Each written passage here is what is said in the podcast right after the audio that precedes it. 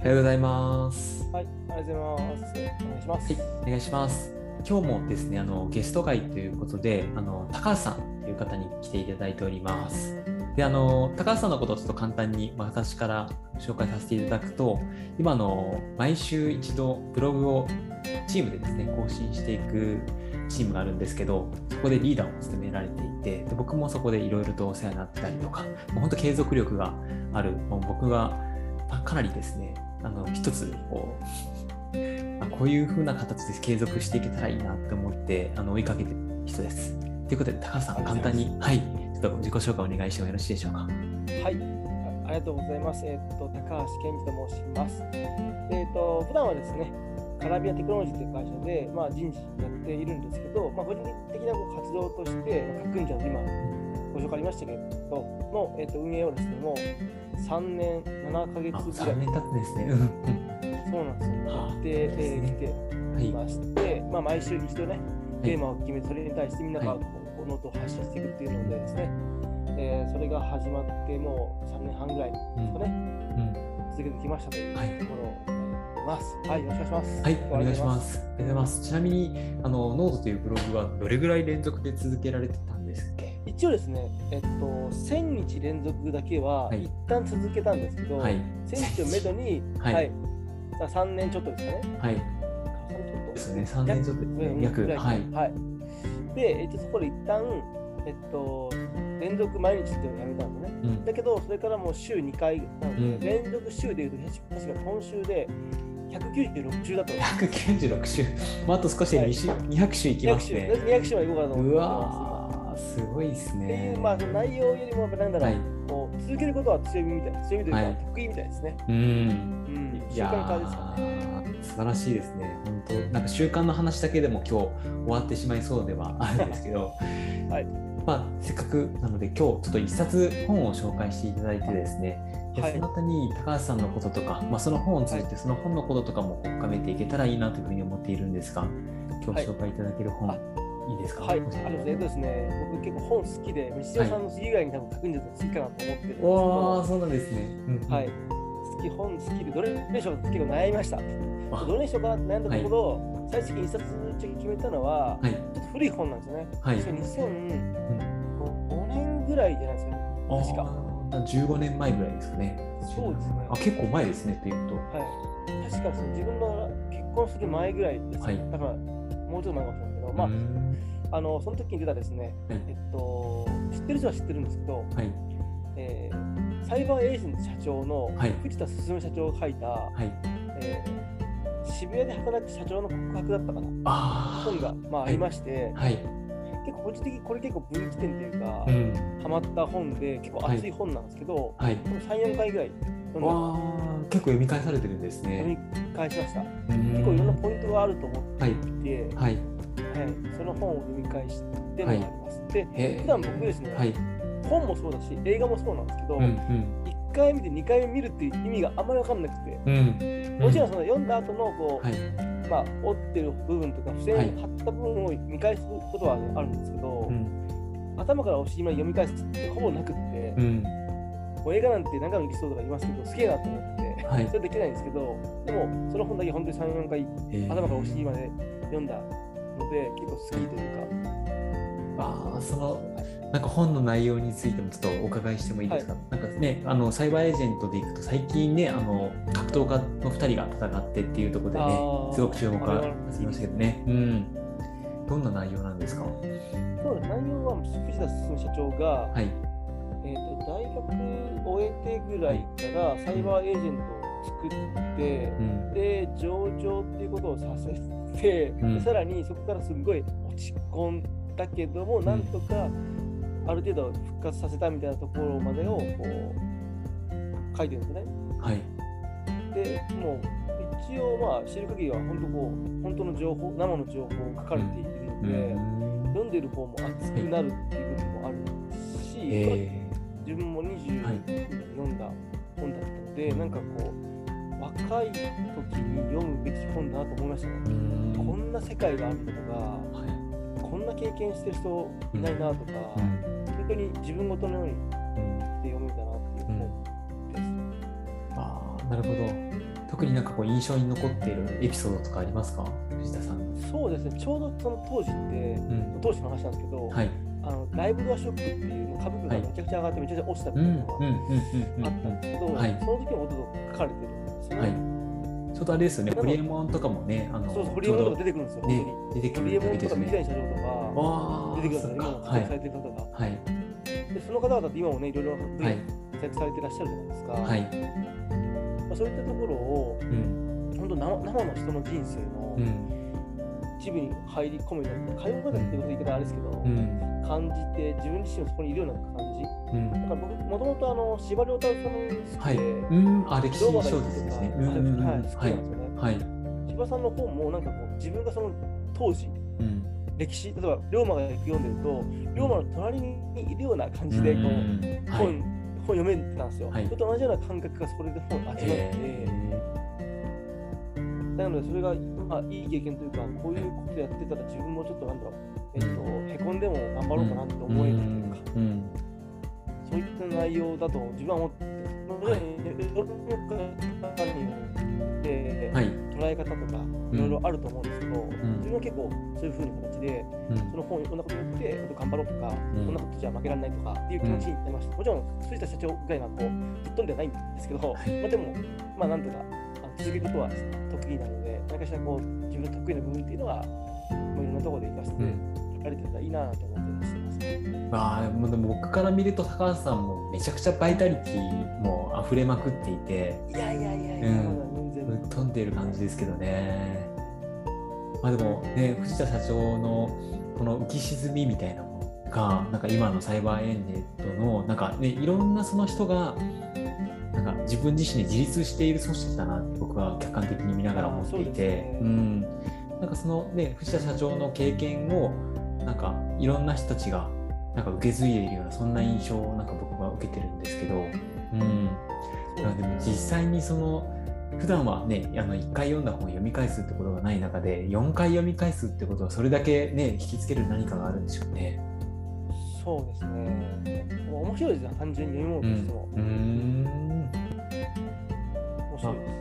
ある種その、ね、小説もねいろいろフィクションとかあると思うんですけどノンフィクションでもうまさにまだね生きている藤田社長の半生が本当に濃ゆいっていうのがこうとても伝わってきましたね。本当だ、あの後、より成長されていらっしゃいますもんね。う。んはいですあの後ねです。ね。はい2005年ってまだまだ、うんほとんどみんな知らなくて、一部の人知らないそうですよね。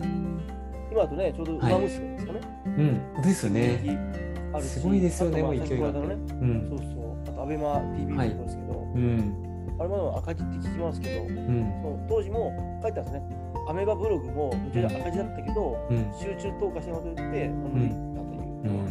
書いてて。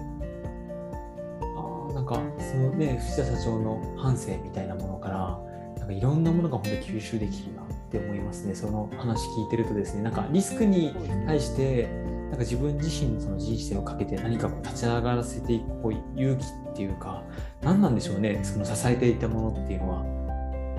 そうですね。まあ、ちょっとわかんないんですけど、うんまあ、あのー、多分なんですかね、ぶっ飛んでる方いるいると思うんですけど、藤田社長はそんなにぶっ飛んでなくて、あうん結構自分たちに近くて普通の人間かなと思うんですうよ。んあそんな感じなんですね。はい。はい、と思ってます。はいあのもちろん、あの結構社長さん、知り合い仲いい方いますけど、うんやっぱり成功されてる方って結構ぶっ飛んでるなと思ったりしていて、はい。西島さんもご存知かもしれないですけど、自分の中ではでもその中でも結構、まあ、普通の感覚を持っているうん。方、うん。まあ、もちろんその、えっと、めちゃくちゃ麻雀が強いとか、はい。うん。めちゃなんか飲みはい飲み込んだことに関してめちゃくちゃプロ級なんですけど、うんうんまあ、そこってすごいなとは思って、うんそれがまあ、ね、経営に生きているんじゃないかなとは。思いますけど、だけどまあ結構普通の方なんだなと思ういます。ん。なんかその普通の感覚っていうのがもしかしたらこう僕たちのなんかこう共感する部分とかもいろいろこうああ、ってです。ねですね。えある種なんか天才っていう風にこう見えながらも実はこう地道にやっている部分だったあ、りとか。ですね。うん。それはちょっと僕自身も一回読んだことあるんですけどそあのはい。うん。そうそうそう。なんかこうこんな感じでねあの一つの会社っていう組織が作られていくんだっていうものがそれこそ、ね、なんか人から裏切られることもあるし、はい、はい、うん、でもその中でもね自分自身のこう確固たるものをこう突き動かしていくものを信じてやってって今があるんだって思うとなんかどこでどう転ぶかわからないんだなっていうものですね。あ分かんないですね、うん、うん、感じますね。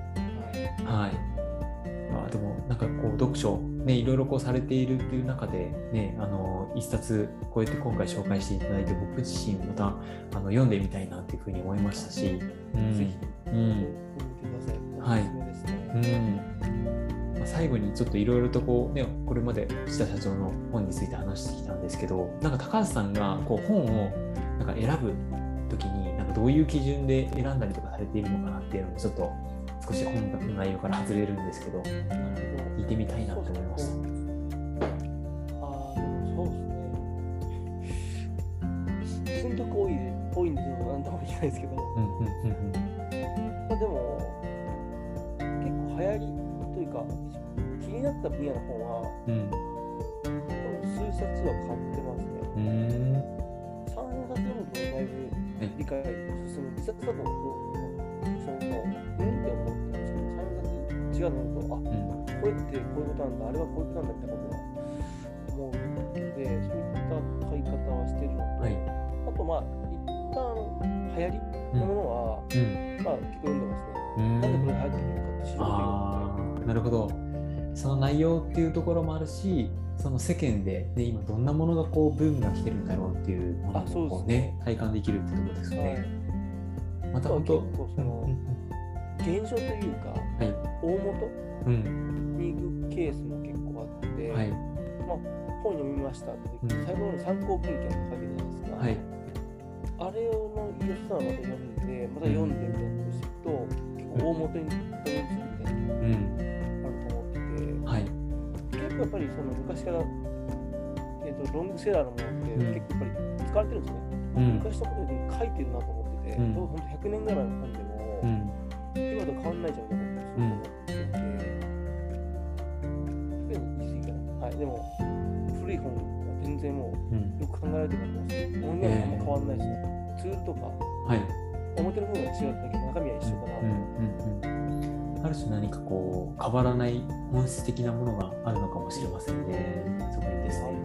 うんまあ、でも読み方でこうね3冊読んでとか4冊読んでその分からないことがこう多面的に見ることによって見えてくるみたいなものとか。見えますね。うん、そういう読み方は僕自身もなかなか忙しいとねこうあの興味のある本をこう乱雑に読んでいくことが多いんですけど、時にはそうやってね一つのことをこういろんな多面的にこうね見ることによって、ね、うん。また見つけていったりとかもできるとなんか本の面白さがなんか見えてくるのかなっていうふうに思いましたね。うん、そうですね、はい、面白いですね。うん、うん。えー、で積んどくされていくっていうこともねあったりとか、ね、でもその人だけ手燃えるんで。はい。まあでも なんかやっぱりなんかだいぶこう変態気質な感じはしますけどね、その積んどくすると燃えるっていうね。そうですね。でも、こんだけお忙しいとね、いろんなところでこう活躍されてるのを聞いてるんですけど、なんかどういうタイミングで本読まれるんですか？あ、もうほぼ決まってますね。あ、そうなんですね。もうほぼあの電車というか、はい、通勤というか、うん、乗り物の中で読みます。あ、はい、あと待ってる間。へえ、移動時間と待ち時間の時にはもう本手に取って読むっていう感じですね。はい、なので、積んどくの本を、はい、会社のカバン、個人的なカバン、はい、全部入れてるんですよ。なるほど。あ仕事で読んでます。へえー。あ、じゃあ、へなんかこう並行して読まれてるんですね、本そうですね。うんあるじゃないですか、はい、そうしてないと、うん、あ持ってきてないもったいないなみたいな、うん、スマホ時間もったいないんであそうならないように、はい、全部入れてます、ね、へえいやそれはそこまではしたことなかったので僕もちょっと本をこう忍ばせておいて移動時間とかには読むみたいなことをできるとなんか習慣つきそうだなと思いました。そういうこと車にも住んでるし。はい。あ車にも住んでるんですね。うん助手席に置いてえるんですよー、めちゃくちゃ本好きじゃないですか。いや、そうそうそこしか読まないです。だからえー、家の中でとか、はい。あまり読め読めないですね。なるほど。あ、じゃあもう移動であったりとか待ち時間とか、もう本当車とかそういう家以外のところで読む習慣をつけられるっていう感じなんですね。です。それこそ、あー影響力の武器っていう本あるんはい、はい、はい、はい、はい。あれ、宮崎往復で読みましたよ。すごい往復で読み終えてしまうっていう。結構ね、古典、まあ、名著って言われている一冊ですね。い。うん。うんああ、もういろいろちょっと本について。うんあの熱い本をはい宮崎に持ってくれてたやつがアホですよね。そうですよね。なかなかあの 普通持っていかないですね。あの結構かさばるじゃないですか。めっちゃ硬いこんな熱いね、暑いですしね。いやーでもそれでも持っていくっていうのはもう今読みたいっていうなんか温度感が高まっていた状態だったっていうんですよね。だから電子辞書使わないんですよ。持ってるけど。あ、えー、あじゃあもう基本的にはもうこういう実物の本を手に取ってそうですね。うん電子読むん辞書は東京とかのあの、はい超混んでる時ぐらいしかあ。あ、それも使い分けてるんですね。うん。あれは無理ですね。さすがにこの本読んで。ある方確かに。そっか、東京はそうですね。ちょっと本を広げる余白がないですね。ないんで、うん開いてでもって、はい。見てかなはい動かして、うんうんうんスマホに。うんうんうんいやーありがとうございます。いや最後にですね、この番組なんかこう本をなかなかこう読みたいけど読むきっかけがこうないので読まないなっていう方にちょっと届けていけたらいいなって番組なんですけど、なんか高橋さんがもしそういった方に読書の魅力を届けるんであれば、なんかどういうことをこう伝えされますかっていうところのちょっとご質問を最後に投げかけさせていただいて。まあ、読んだ方がいいと思うんですけど、はい。っき言ったどいつどこで読むかもあると思うんで、うん。もうこの決めちゃえばいいと思ってて、僕うんも絶対本はさっき言った通り、うん。その場所で読まないです。交通ページで読まないんで、うんうんこれでもいいと思うんですよ。入れておくと、はい。ついこう開いてしまって、それが癖になって、なんか、電車の中では本読まないと気が済まないみたいなって、じゃあしたらもう儲けもかなと思うんで、それのために、とりあえず一旦今はいこの場で、はい。あの、アマゾンにて、はいちゃんとポチって、はい。で、カバンに入れといて、うん。見てもらえると嬉しいかな。ああ、もう即行動とあと習慣化する鬼ですね、やっぱりね。どうすればこうね、続けていけるかっていうところと。うん。